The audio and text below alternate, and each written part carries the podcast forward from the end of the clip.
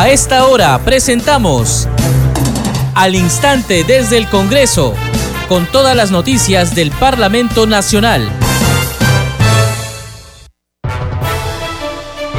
Amigos, ¿cómo están? Bienvenidos a Congreso Radio. A esta hora empezamos al instante desde el Congreso. Les va a acompañar en la conducción Perla Villanueva. En los controles se encuentra Franco Roldán. A continuación les presentamos los titulares.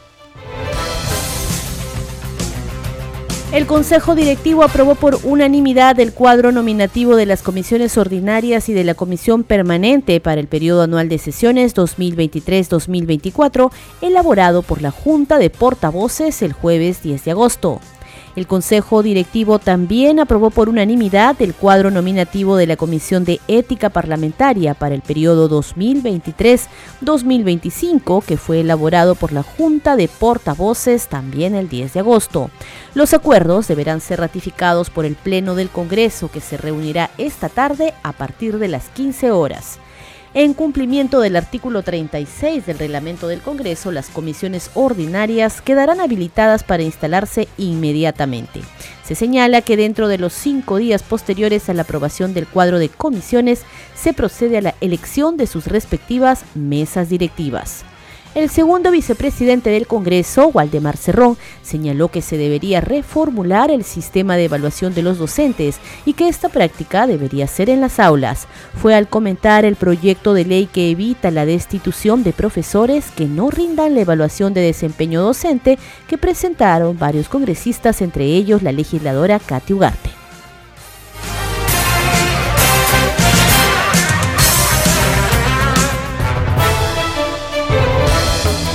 Manera empezamos al instante desde el Congreso a través de Congreso Radio. Por unanimidad, el Consejo Directivo aprobó el cuadro nominativo de las 24 comisiones ordinarias y de la Comisión Permanente para el periodo anual de sesiones 2023-2024, elaborado por la Junta de Portavoces en su sesión del 10 de agosto último.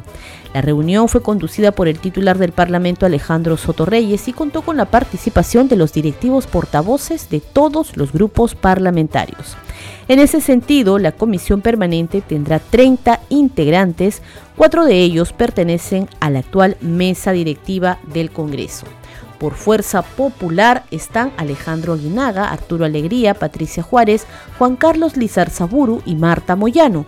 Por Pelú Libre, Margot Palacios, Isaac Mita y Segundo Montalvo por Alianza para el Progreso Eduardo Salguana, Lady Camones y María Cuña, por Cambio Democrático Juntos por el Perú Edgar Raimundo y Nieves Limachi, por Bloque Magisterial de Concertación Nacional Lucinda Vázquez y Alex Paredes, por Renovación Popular Jorge Montoya y Miguel Sixia, por Avanza País Patricia Chirinos y Diego Bazán, por Podemos Perú José Luna y Francis Paredes, por Acción Popular Hilda Portero y Wilson Soto, por Perú Bicentenario Jorge Coaila, Somos Perú no acredita representante, por Unidad y Diálogo Parlamentario Esdras Medina, de esta forma, ha quedado conformada la comisión permanente con 30 integrantes como lo hemos mencionado.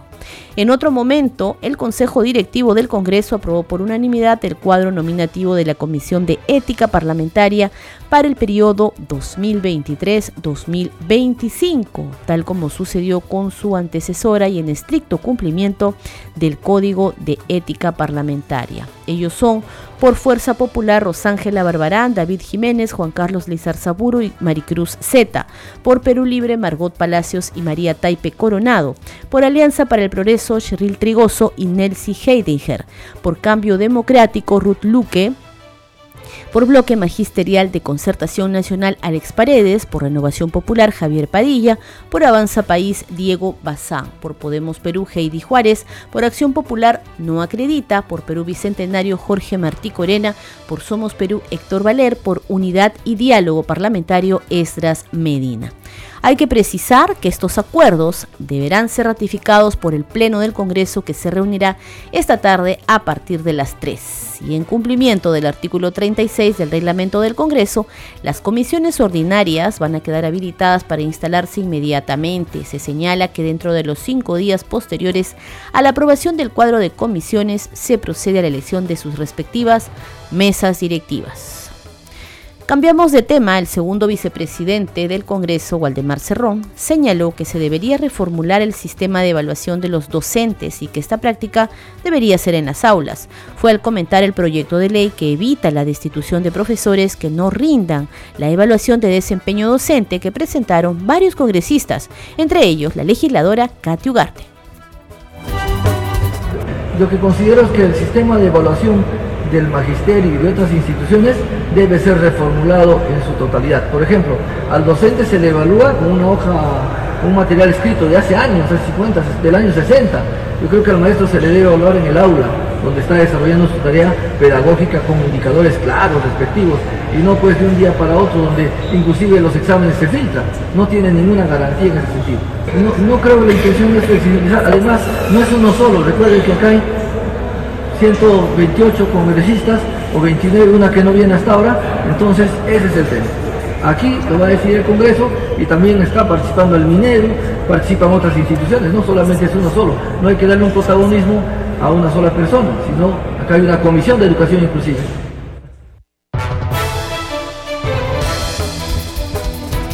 Vamos a contarles ahora que en la Plaza Simón Bolívar se desarrolló el décimo Festival Intercultural de Cafés Especiales Valle Santa Cruz Río Tambo 2023, que fue organizado por la legisladora Silvana Robles y también participaron otros legisladores. Vamos a escuchar ahora las palabras del congresista Jaime Quito. Bueno, ante todo saludar a todos los presentes, a cada uno de los agricultores que el día de hoy nos acompañan y que este espacio del legislativo pueda también significar que estos productos que con tanto esfuerzo, que con tanto sacrificio, nuestros agricultores del Valle de Santa Cruz, Río Tambo, realizan.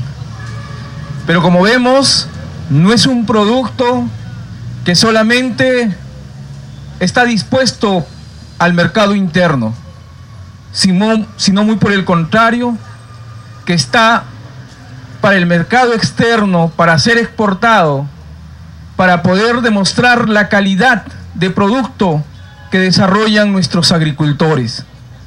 Y en ese sentido yo quiero saludar este décimo Festival Intercultural de cafés especiales Valle Santa Cruz Río Tambo, a cargo de la congresista Silvana Robles, que convoca aquí a los agricultores.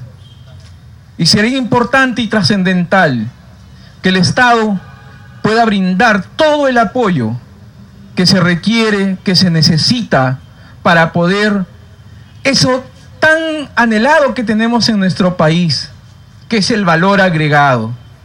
Y lo que hoy están haciendo nuestros agricultores es ello, darle valor agregado a sus productos, darle ese esfuerzo más para decir que aquí en nuestro país, que no solamente en el café, que es uno de los mejores que tenemos en el mundo, sino en todas las áreas de la agricultura, podemos prácticamente alimentar al mundo si planificamos nuestras tierras, nuestras aguas, nuestras semillas, dándole créditos a los agricultores, dándole mercado a los productores, que aquí los funcionarios que nos acompañan, estoy seguro que tienen en mente ello, pero que hay que hacer todos los esfuerzos, desde todos los lados que hoy estamos en este espacio de poder, para que realmente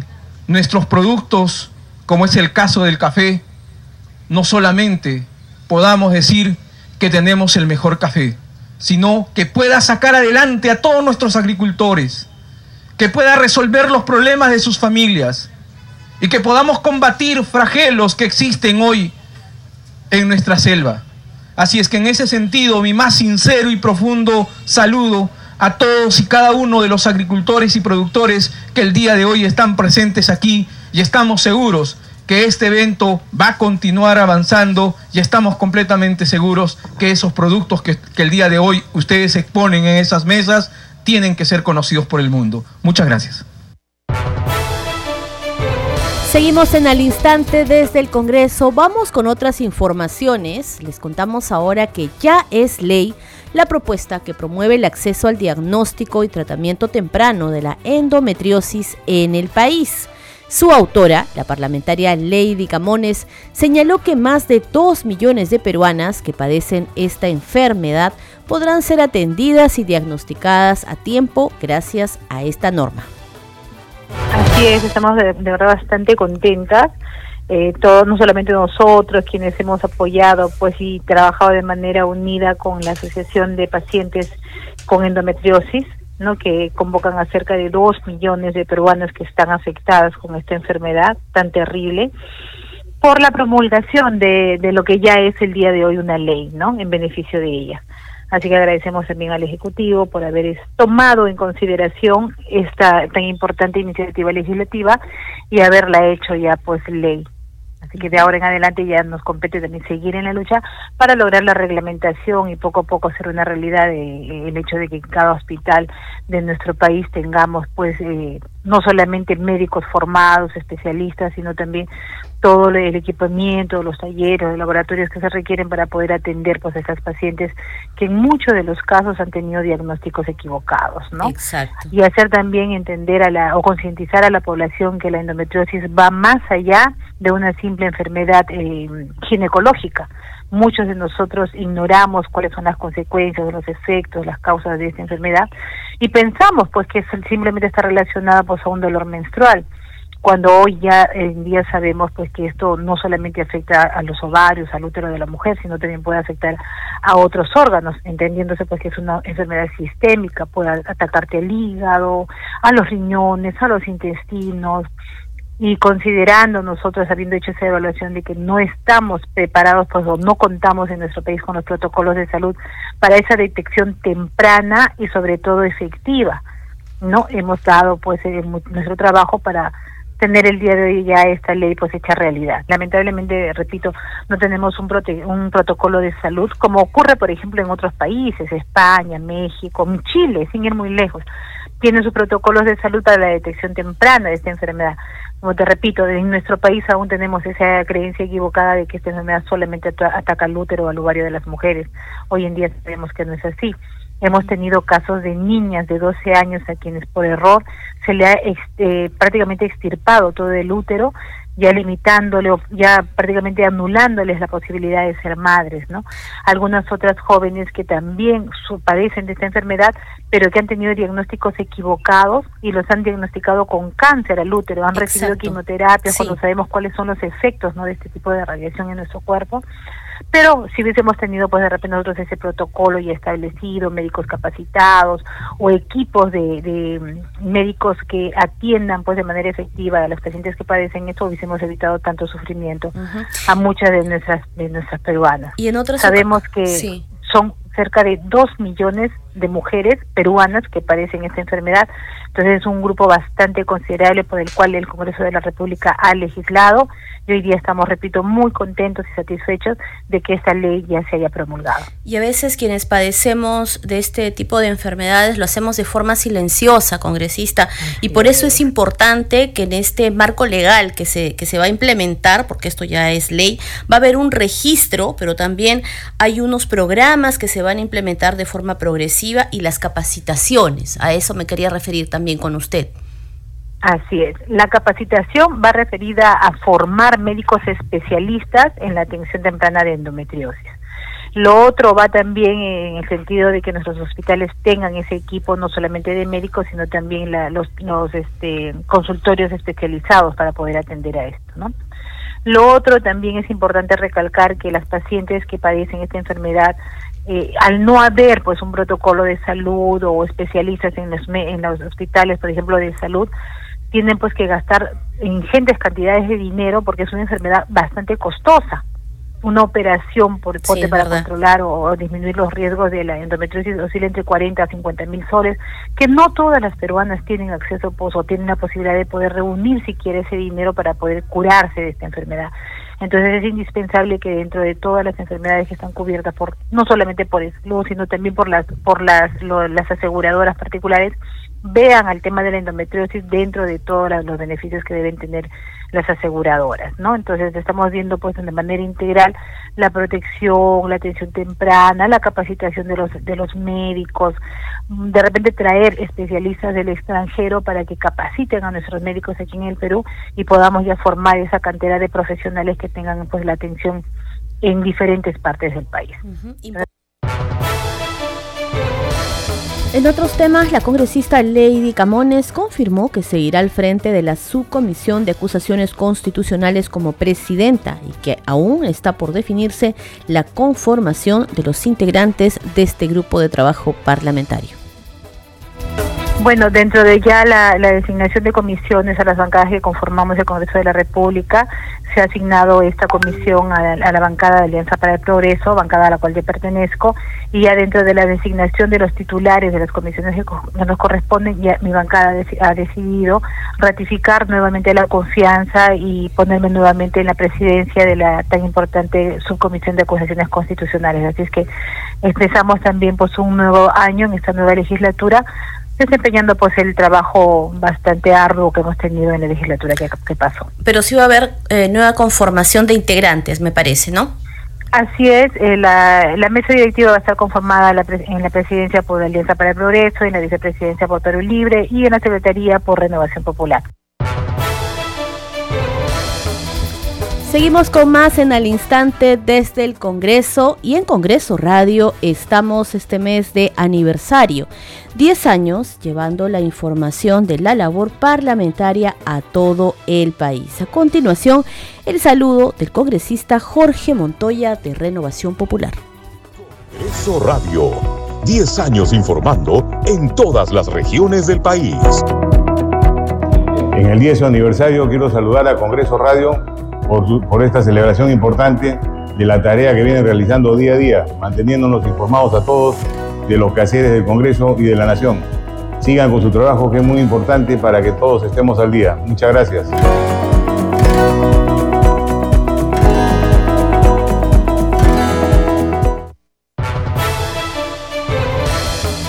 Y a propósito del décimo aniversario de Congreso Radio, la Oficina de Comunicación e Imagen Institucional y la Oficina de Participación Ciudadana del Congreso invitan a los periodistas, a nuestros colegas en regiones y estudiantes universitarios de comunicaciones y periodismo al seminario que se realizará por el décimo aniversario de Congreso Radio. Seminario con certificación gratuita este sábado 26 de agosto de 9 de la mañana a 2 de la tarde en el hemiciclo Raúl Porras Barrenechea de Palacio Legislativo. Se va a otorgar certificados gratuitos a los participantes. Las inscripciones ya en breve se los vamos a estar informando de qué manera pueden inscribirse para poder participar de este seminario Periodismo, Hermenéutica y Control Político en el Parlamento Nacional por el décimo aniversario de Congreso Radio.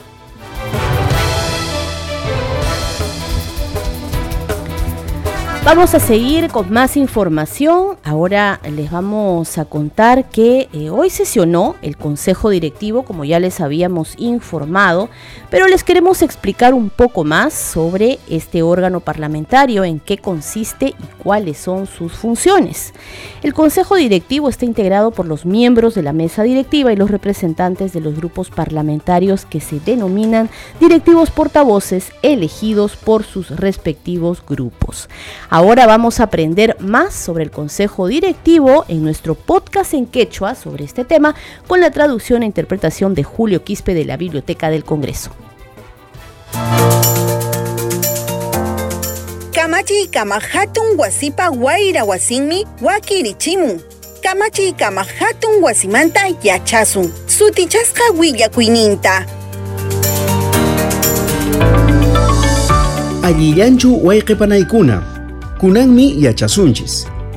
Kamachi kama hatun wasipi rimarejkuna kamachij manta. Consejo directivo rimarejkuna kamachij juñoqa kaykunan kanku. Rimarejkunaj umalleqnin chaymanta rimarejkunaj huñunkunamanta sayaykuq paikunan sapanga huñumanta akillasqa rimarinanpaq kamachisqa kanku. Rimarejkuna kamachij huñuq llank'ayninmi sapanga hatun rimanakuypi. imakunatas rimakunanpaqmi huk qillqata qespichinku. Chay p'unchay ruwanakunata chaninchanku. Congresista-kunataqmi iskay chunka tawayuq horas ñawpaqtaraq willasqa kanku. Rimarejkuna kamachiq huñuqa sapa hatun rimanakuypaqmi huñunakun. Hinallataq kamachiykama hatun wasi umalliq sapakuti mink'akamuqtin. Utaqmi llapallanku kinsaman t'aqasqamanta huknin kaq mañakuqtin. Rimarejkuna kamachiq huñupiqa kushkanninmanta kuraq kaq uyakuyninwanmi llapan ima rimaypas qespin. Kay kamallan kamachiykama hatun wasimanta yachasun willakuy. Kaytan paqarichimurqan kamachiykama hatun wasipi willakuykuna mast'ariq wasi.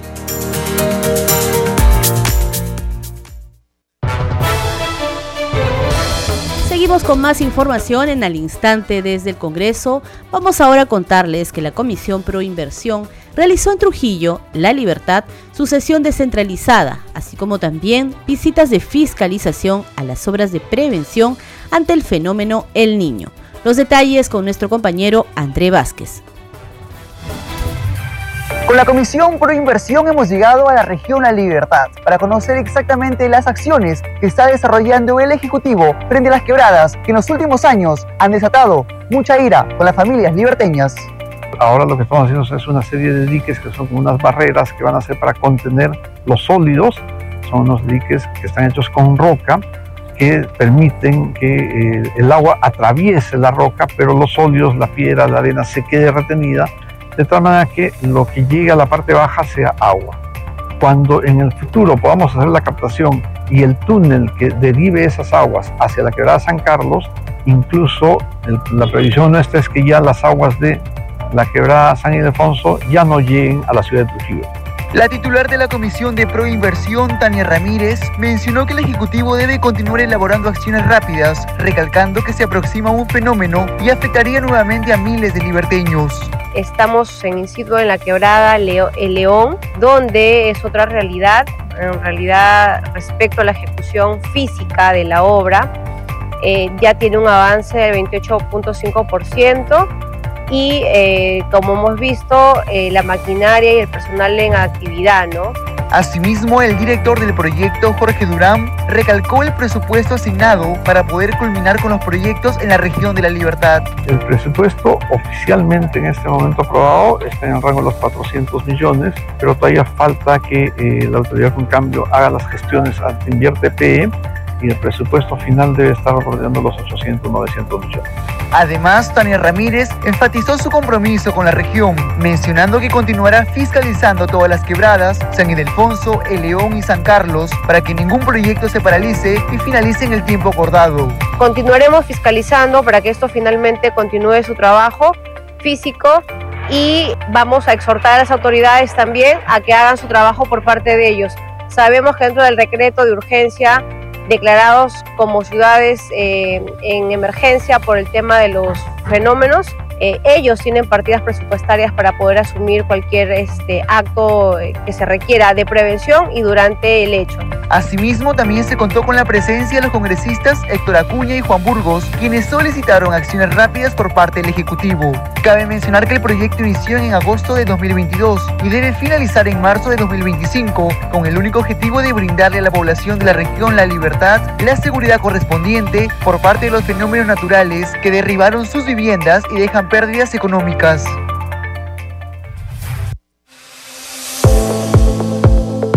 Congreso en redes. Vamos a conocer qué sucede en las redes sociales a esta hora con nuestra compañera Danitza Palomino. Danitza, adelante. Muchas gracias, Perla. Vamos a dar cuenta de las publicaciones en redes sociales. Iniciamos con la cuenta oficial del Congreso de la República. Dice lo siguiente, en una muestra de consenso por el Perú, el Consejo Directivo aprobó por unanimidad el cuadro nominativo de las comisiones ordinarias y de la Comisión Permanente para el periodo anual de sesiones 2023-2024, elaborado por la Junta de Portavoces. También otra publicación del Congreso de la República dice el Consejo Directivo aprobó por unanimidad el cuadro nominativo de la Comisión de Ética Parlamentaria para el periodo 2023-2025, elaborado por la Junta de Portavoces. Vamos ahora con la publicación del congresista Wilson Soto, que además es retuiteado por la bancada de Acción Popular. Dice, con mucha humildad, asumiremos la conducción de la Comisión de Defensa del Consumidor Codeco en representación de la bancada de Acción Popular, con la convicción de trabajar por los consumidores usuarios del Perú, cumpliendo los requisitos de idoneidad. Y finalmente vamos con una publicación de la bancada de Fuerza Popular que retuitea una publicación de la señora Keiko Fujimori. Dice lo siguiente, en la sesión de la bancada de Fuerza Popular se eligió al congresista Jorge Morante para que represente a Fuerza Popular en la presidencia de la Comisión de Producción del Congreso de la República. Desde Fuerza Popular estamos seguros que será un excelente trabajo en beneficio del pueblo peruano. Bien, Perla, son algunas de las publicaciones en redes sociales. Adelante con usted en estudios. Muchas gracias, Danitza. Recordarles que estamos en el Twitter como Congreso Radio y en el Facebook nos pueden encontrar como Radio Congreso Perú.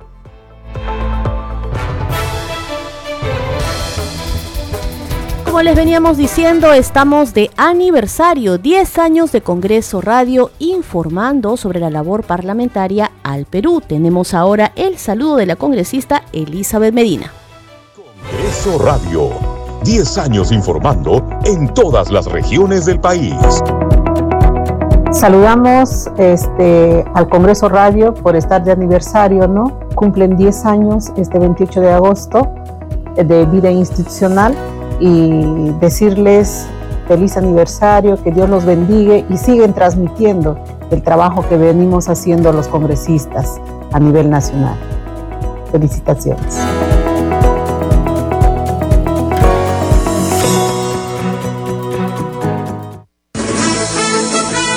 Este programa se escucha en las regiones del país gracias a las siguientes emisoras. Radio Inca Tropical de Abancaya Purímac, Cinética Radio de Ayacucho, Radio TV Shalom Plus de Tingo María, Radio Madre de Dios de Puerto Maldonado, Radio TV Perú de Juliaca Puno, Radio Amistad de Lambayeque, Radio El Pueblo de Ayacucho, Radio Satel Perú de Lampa en Puno, Radio La Voz del Valle de Aplao en Arequipa, Radio Estar de Moyendo en Arequipa, Radio Gaceta Ucayalina Online, Radio Líder de la Unión en Piura, Radio Victoria de Ocros en Huamanga, Ayacucho. Enseguida, los titulares de cierre. Consejo Directivo del Congreso aprobó por unanimidad el cuadro nominativo de las comisiones ordinarias y de la Comisión Permanente para el periodo anual de sesiones 2023-2024, elaborado por la Junta de Portavoces el jueves 10 de agosto. El Consejo Directivo también aprobó por unanimidad el cuadro nominativo de la Comisión de Ética Parlamentaria para el periodo 2023-2025. Los acuerdos deberán ser ratificados por el Pleno del Congreso que se reunirá esta tarde a partir de las 15 horas. En cumplimiento del artículo 36 del reglamento del Congreso, las comisiones ordinarias quedarán habilitadas para instalarse inmediatamente se señala que dentro de los cinco días posteriores a la aprobación del cuadro de comisiones se procede a la elección de sus respectivas mesas directivas. El segundo vicepresidente del Congreso, Waldemar Cerrón, señaló que se debería reformular el sistema de evaluación de los docentes y que esta práctica debería ser en las aulas. Fue al comentar el proyecto de ley que evita la destitución de profesores que no rindan la evaluación de desempeño docente que presentaron varios congresistas, entre ellos la legisladora Katy Ugarte.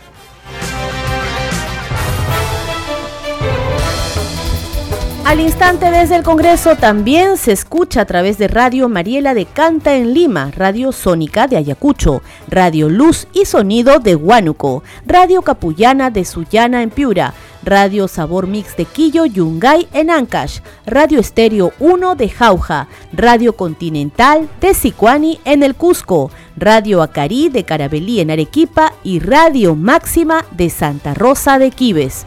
Nos encontramos mañana con más información del Parlamento Nacional a la misma hora. Permiso.